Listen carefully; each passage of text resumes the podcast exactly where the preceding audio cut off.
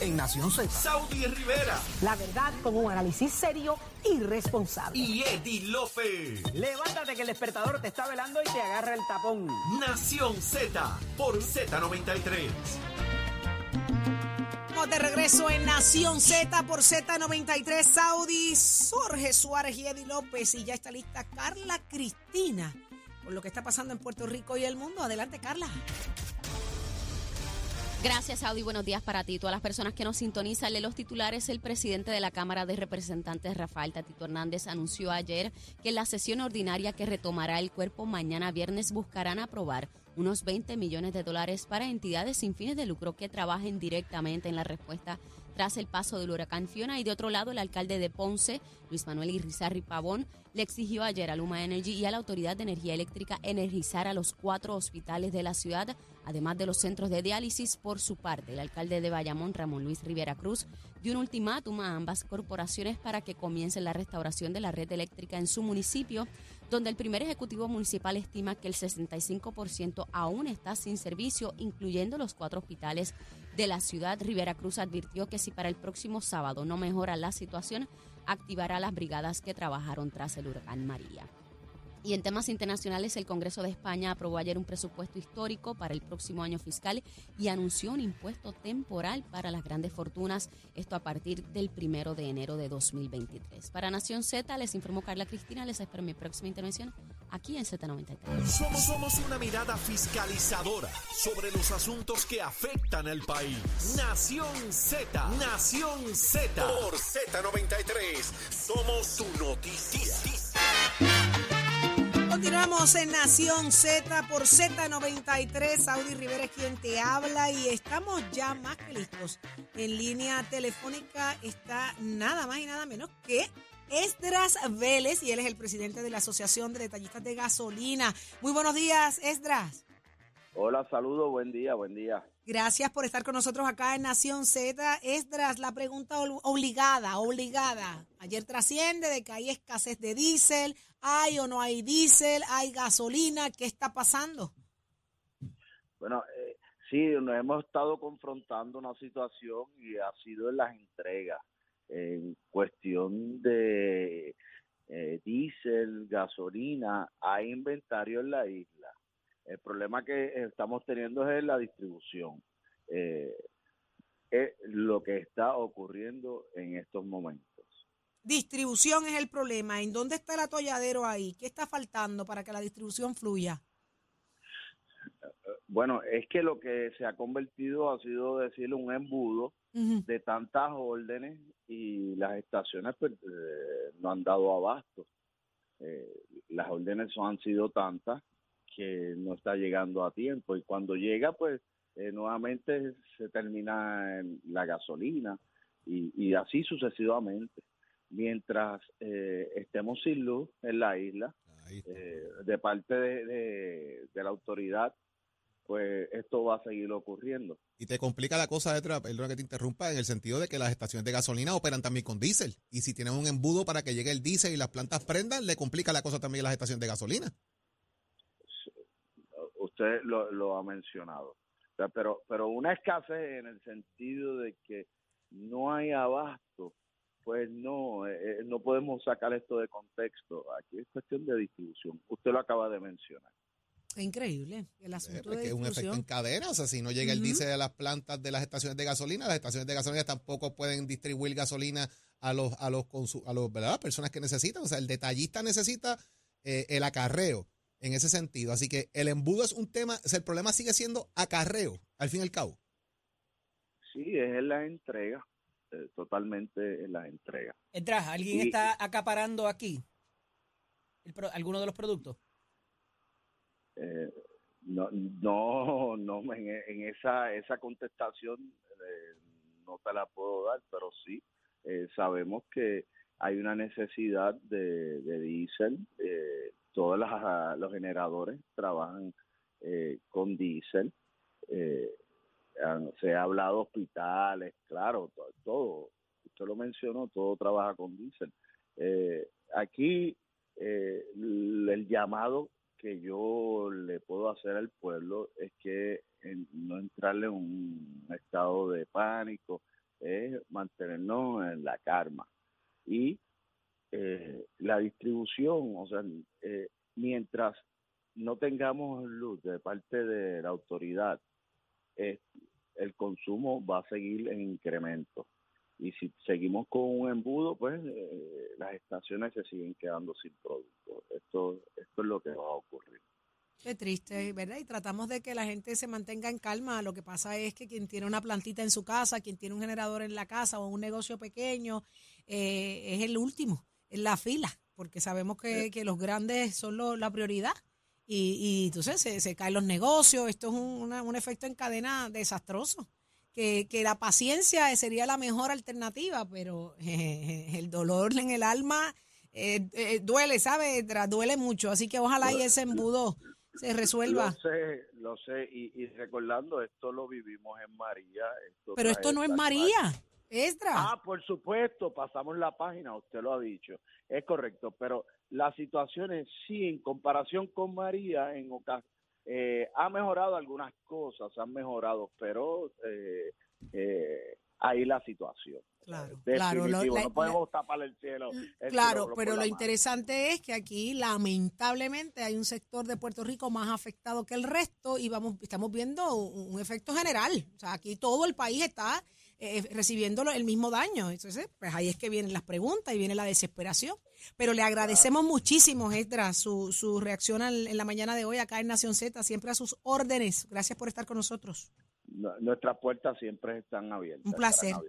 Gracias Que por tengan eso. buen día. Igual. A la Acá- acabamos de, de- de establecer que por qué, si esto ocurre en el área sur, que nos tiene con, con- con dolor en el alma, lo que están viviendo nuestros hermanos del sur, eh, eh, todo Puerto Rico está viviendo la misma intensidad.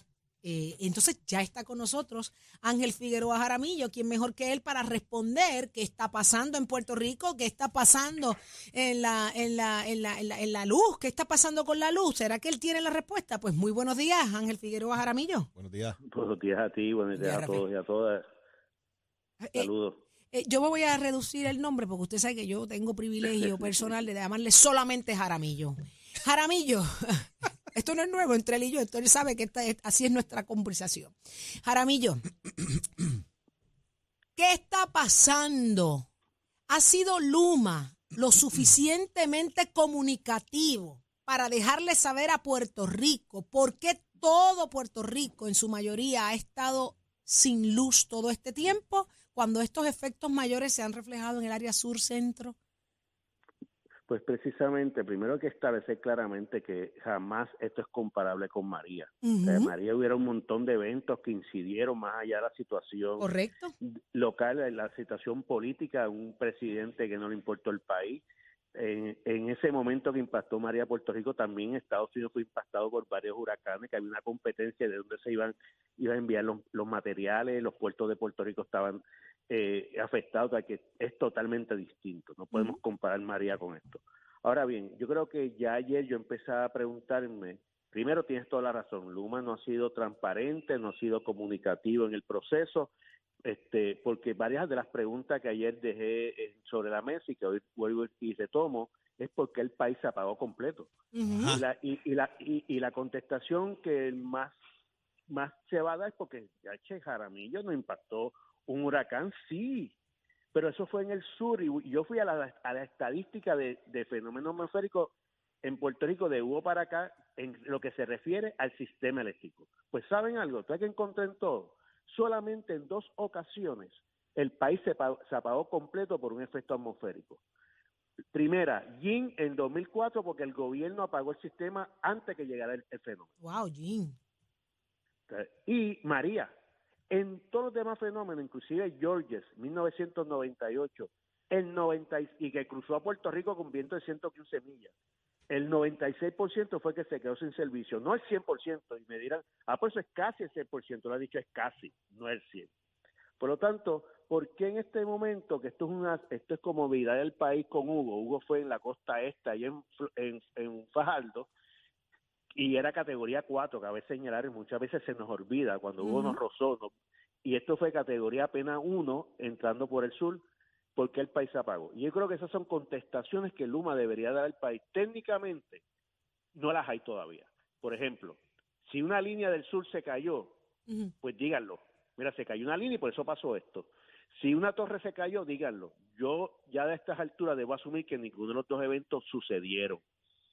Porque si no, lo, ¿verdad? Si Uno, yo al menos me hubiera enterado. Tercero, por el sistema está diseñado para aislarse y la gente dirá, "Ah, pero la generación está en el sur. Sí, pero también hay generación en el norte. Y aquí lo que yo estoy viendo que ocurrió lo mismo que pasó el 6 de abril, que hubo un fuego en Costa Sur, que sabemos que pasó ese fuego allí, pero todavía nadie ha dado explicaciones porque se pagó el país completo. Ok. Rafi, Y aquí, y aquí sí hubo un huracán, es cierto, y, hubo- y tuvo daños catastróficos, pero en unas áreas específicas del sur, pero también se apagó el país completo. Entonces, esos eventos es lo que necesitan contestaciones claras y precisas, porque técnicamente, ¿verdad? Y no quiero seguir echando más leña, técnicamente hasta este momento no las hay.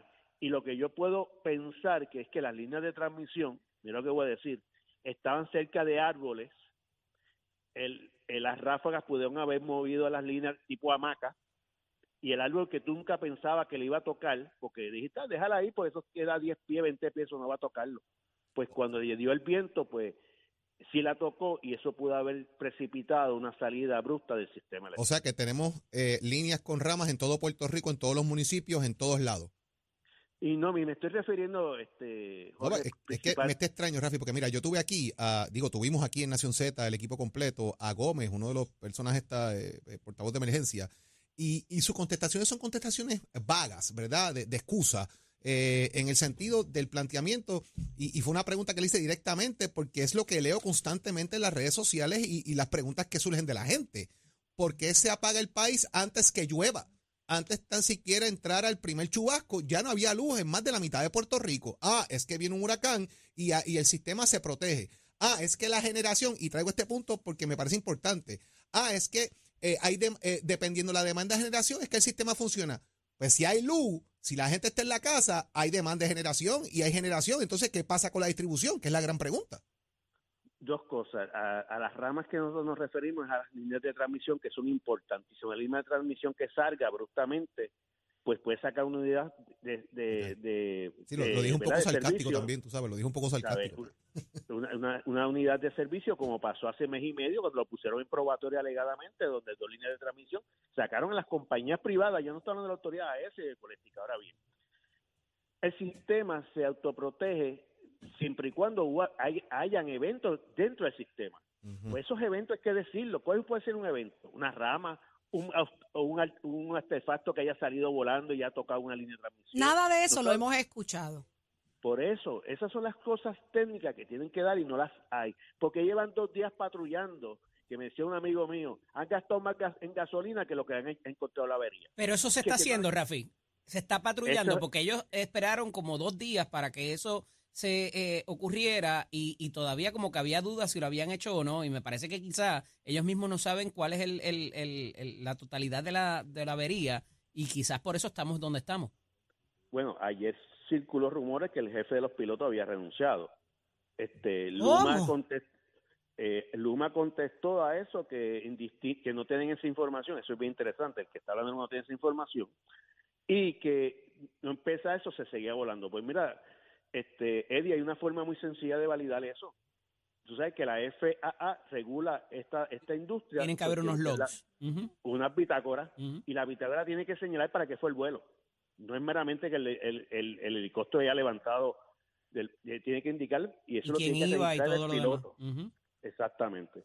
Pero en esta situación, este, eh, hay muchas interrogantes, ¿verdad? Este, yo- Jaramillo, una de ellas es por qué el área metropolitana que está sin luz al día de hoy, sin, sin restarle importancia jamás en la vida a, todo, a todos los afectados del área sur, pero es absurdo que, que, que en el área metro todavía no haya luz. Lo dijo el alcalde Calle Entonces, no- por ende no va a haber yo agua. puedo- Yo, aquí voy a tirarlo, ¿verdad? Porque lo mío es decir las cosas muy transparentes para evitar. Primero, hay que establecer claramente que no hay problema de generación en el sentido que las plantas están disponibles, están, no están averiadas. Y esto es bien importante explicarlo. el no haya problema de generación no significa que yo pueda generar, porque si tú no me das una línea de transmisión para que lo que se genere en Costa Sur salga, pues no puedo prender la planta. Y eso es importante que la gente lo entienda. La planta se va a empezar a prender una vez se certifica que la línea de transmisión está disponible, porque tú no, esas plantas no son un carrito, un, un Yari, son plantas que son grandísimas, que conllevan un proceso de 8 o 10 horas en que se comienza el proceso de encendido y se puede poner en la línea.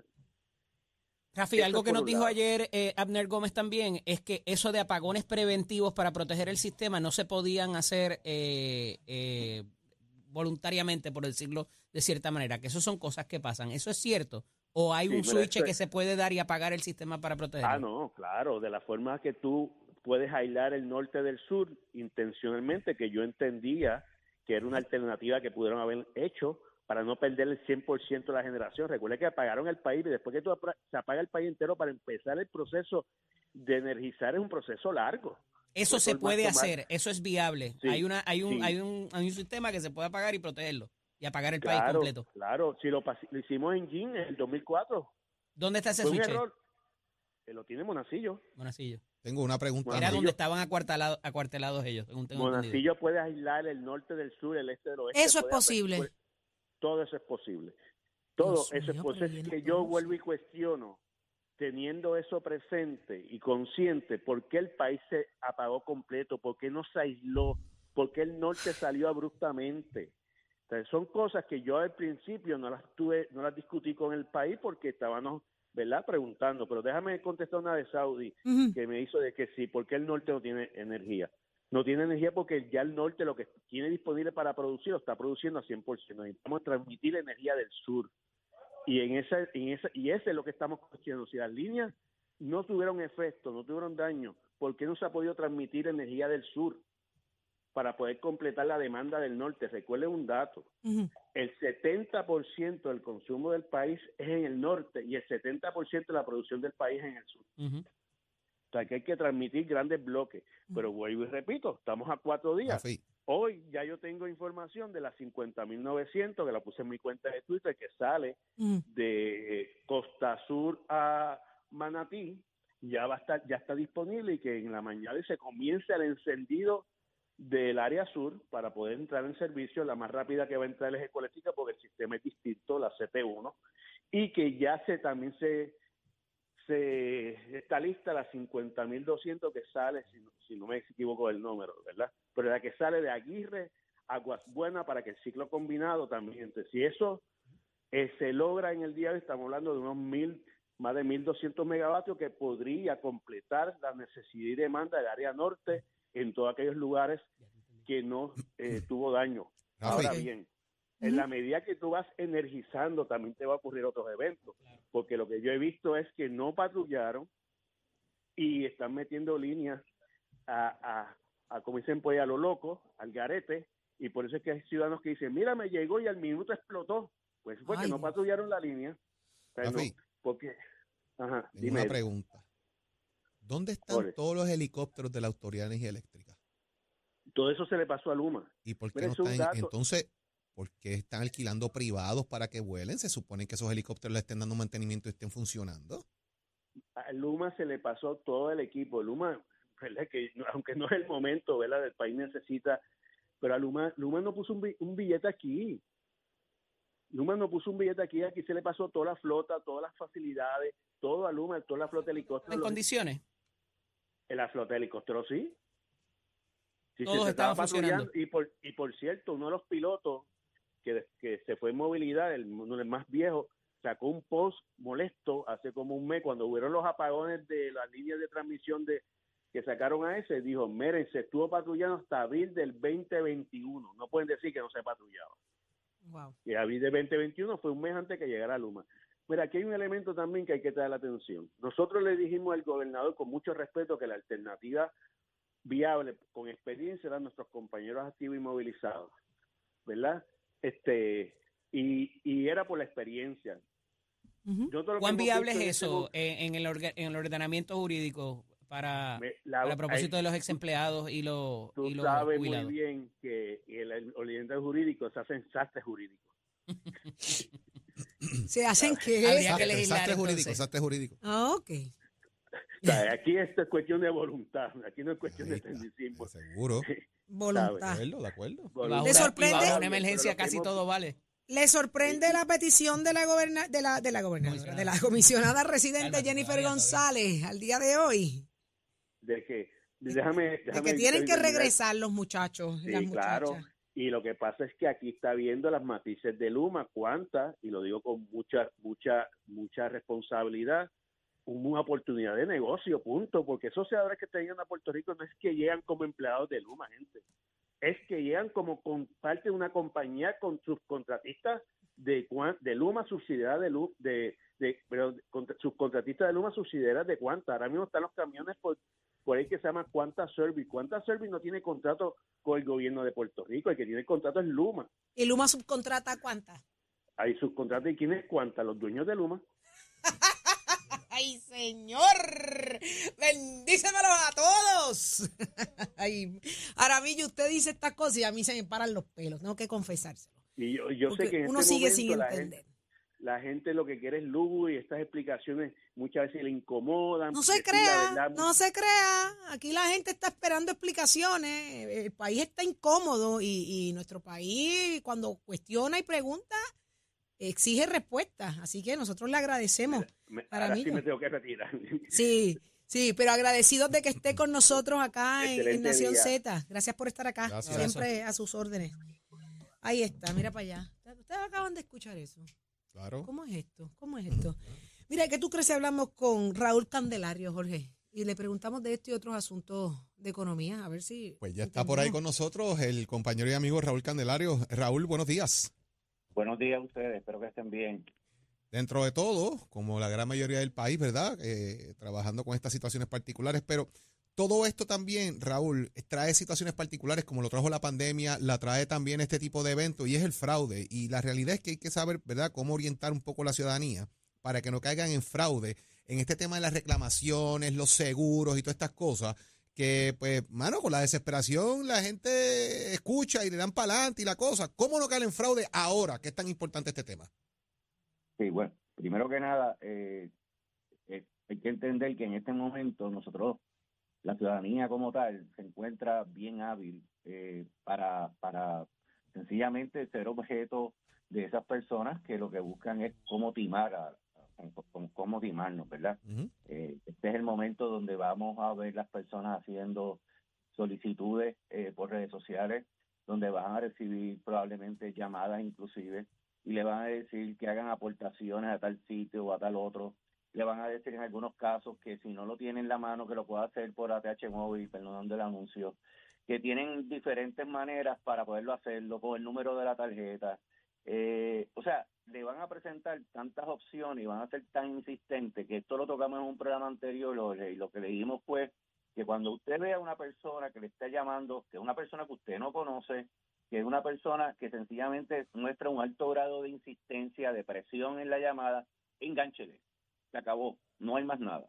Usted no no no debe estar pensando en ver, pues mira, bendito, yo tengo a fulano en Guayanilla o en Ponce o en tal lado que quiero hacer una aportación porque es para el beneficio de todos, pero cuando vienes a ver, pues desafortunadamente pues para el beneficio de uno, el que está haciendo el timo. Así que yo lo que lo que le diría a las personas que sean muy cuidadosos, hay muchas instituciones extremadamente capacitadas con un, eh, con unas experiencias de atender estas situaciones a los cuales efectivamente se pueden hacer las aportaciones, pero que no sea eh, este elemento de sencillamente entregarle el dinero a alguien creyendo que está haciendo un donativo y cuando viene a ver, eh, bendito, lo, lo que está pasando es que le cogen una tarjeta, le cogen una aportación a TH móvil y sencillamente pues le llevan una, una cantidad de dinero importante. Eh, eh, por lo tanto, yo los lo, los invito a todos, a todos, y eso nos incluye, es que estemos Claro. muy pendientes a las campañas de a estas campañas de, de, de fraude. Eh, ya ha habido advertencias eh, públicas sobre este particular, pero este programa yo sé que alcanza a mucha gente, gente buena que está eh, de buen corazón, que lo que quieren es ayudar a su a sus compañeros y, y entonces no queremos que caigan en, en esta en, en este tipo de situación. Lo otro que me parece que es importante que toquemos en el día de hoy es lo, es lo eh, referente a los seguros y las reclamaciones. Eh, yo creo que ya, ya, ¿verdad? Ya, ya han pasado varios días, ya hay personas mirando a su situación en particular. Mira, yo te tengo que decir algo, eh, yo soy un buen ejemplo, ayer a mí me llaman eh, a decirme, yo tengo un storage aquí en el área, cerca del área Cagua, y me dicen que un palo se cayó encima de donde yo tengo el, Ave el- María, el- qué el- el qué puntería. El espacio mío del storage, que abrió hueco arriba, que coló agua, así que ahorita voy a enfrentarme a eso. Los Pero- documentos, pero- los documentos se mojaron. Precisamente, cuando cuando la persona del storage me llama, me dice, mire, usted tiene aquí su seguro, este es su seguro tal, lo que esta es la, la, la recomendación de nosotros. En el caso mío me va a dar un espacio adicional, esa fue de las primeras cosas que yo pregunto.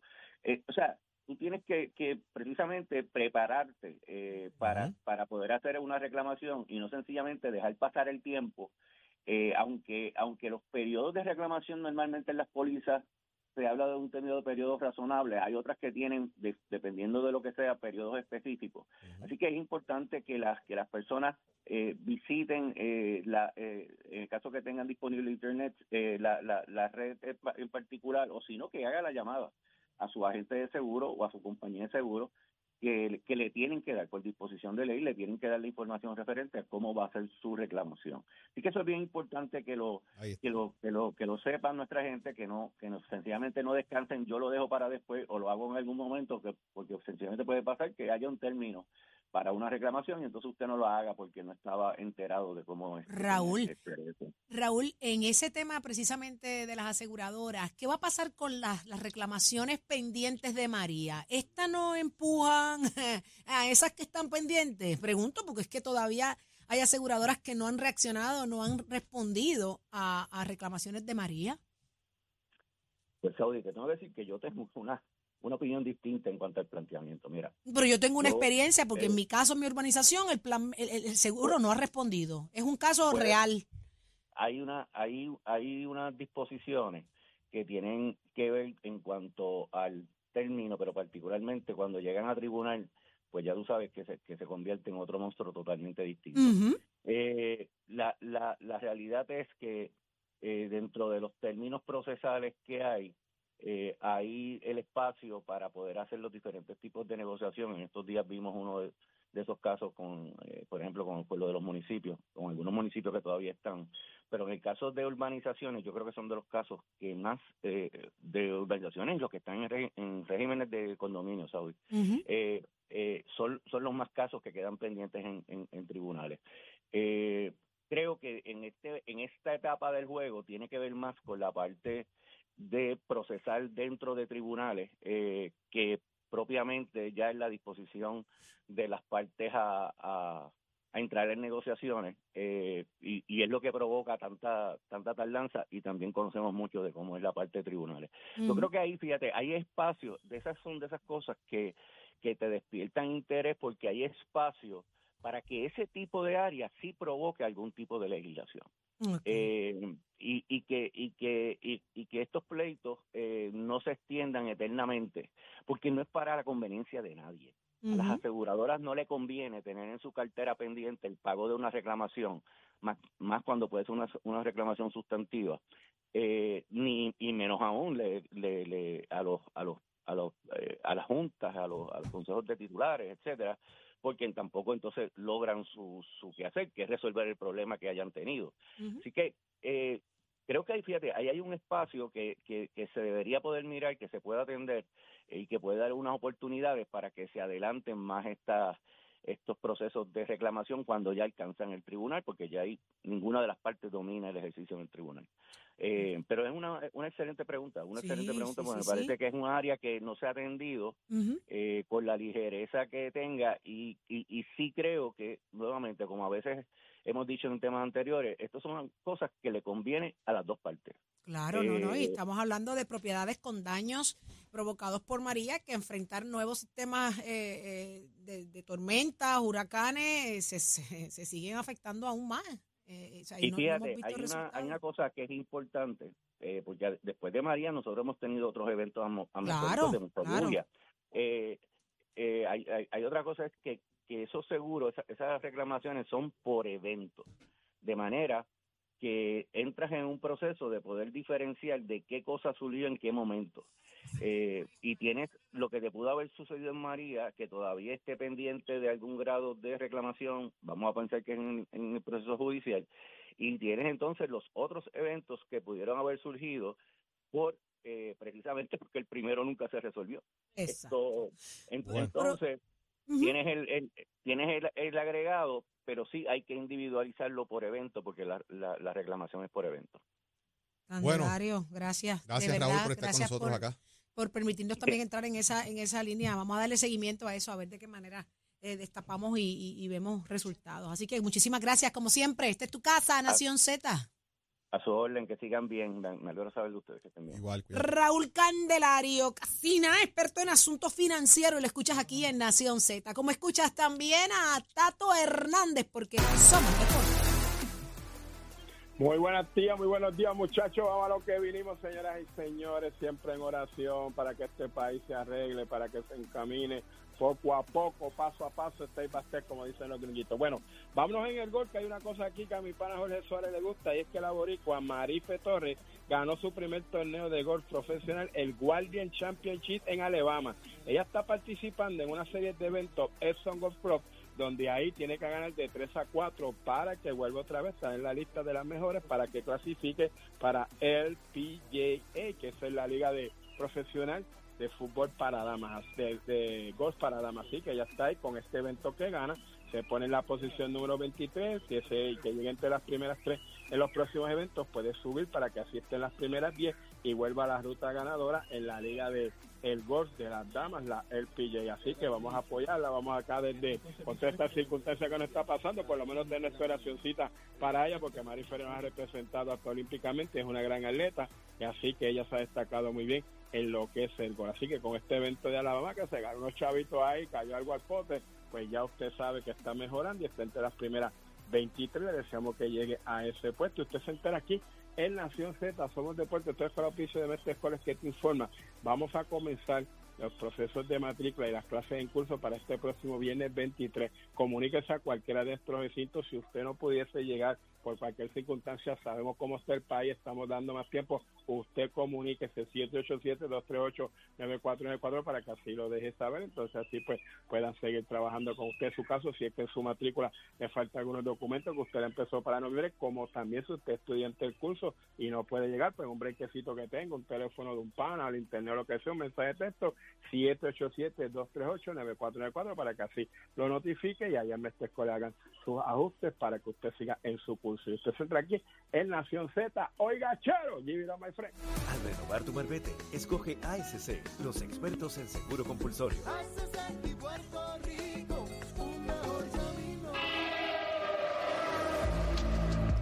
Buenos días, soy Carla Cristina informando para Nación Z. En el tránsito comenzaron a congestionarse algunas de las vías principales de la zona metro, como la autopista José Diego entre Vega Baja y Dorado, y más adelante entre Tuabaja y Bayamón. Igualmente la carretera número 2 en el cruce de la Virgencita en Candelaria y entre Xochitl y Caparra, tramos de la 167 y la PR5 en Bayamón.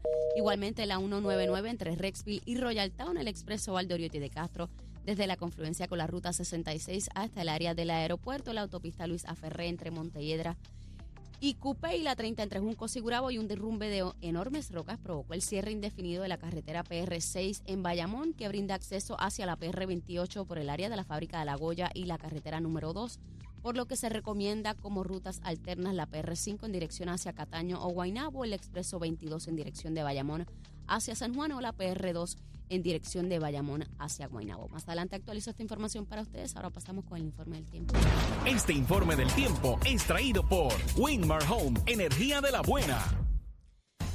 El Servicio Nacional de Meteorología nos informa que las condiciones marítimas se mantienen picadas hoy debido a los vientos que se mueven del sureste a velocidad de hasta 15 nudos sobre las aguas mar afuera del Océano Atlántico, provocando olas de hasta 6 pies, por lo que los operadores de pequeñas embarcaciones deberán ejercer precaución si navegan en esas aguas. En el resto del área el oleaje fluctuará entre 2 y 5 pies con vientos igualmente de hasta 15 nudos. Además existe un riesgo moderado de corrientes marinas para las costas del norte del país, pero se espera que este aumente alto en horas de la noche. Más adelante les comparto el pronóstico del clima para hoy para Nación Z. Les informó Carla Cristina. Les espero mi próxima intervención aquí en Z93.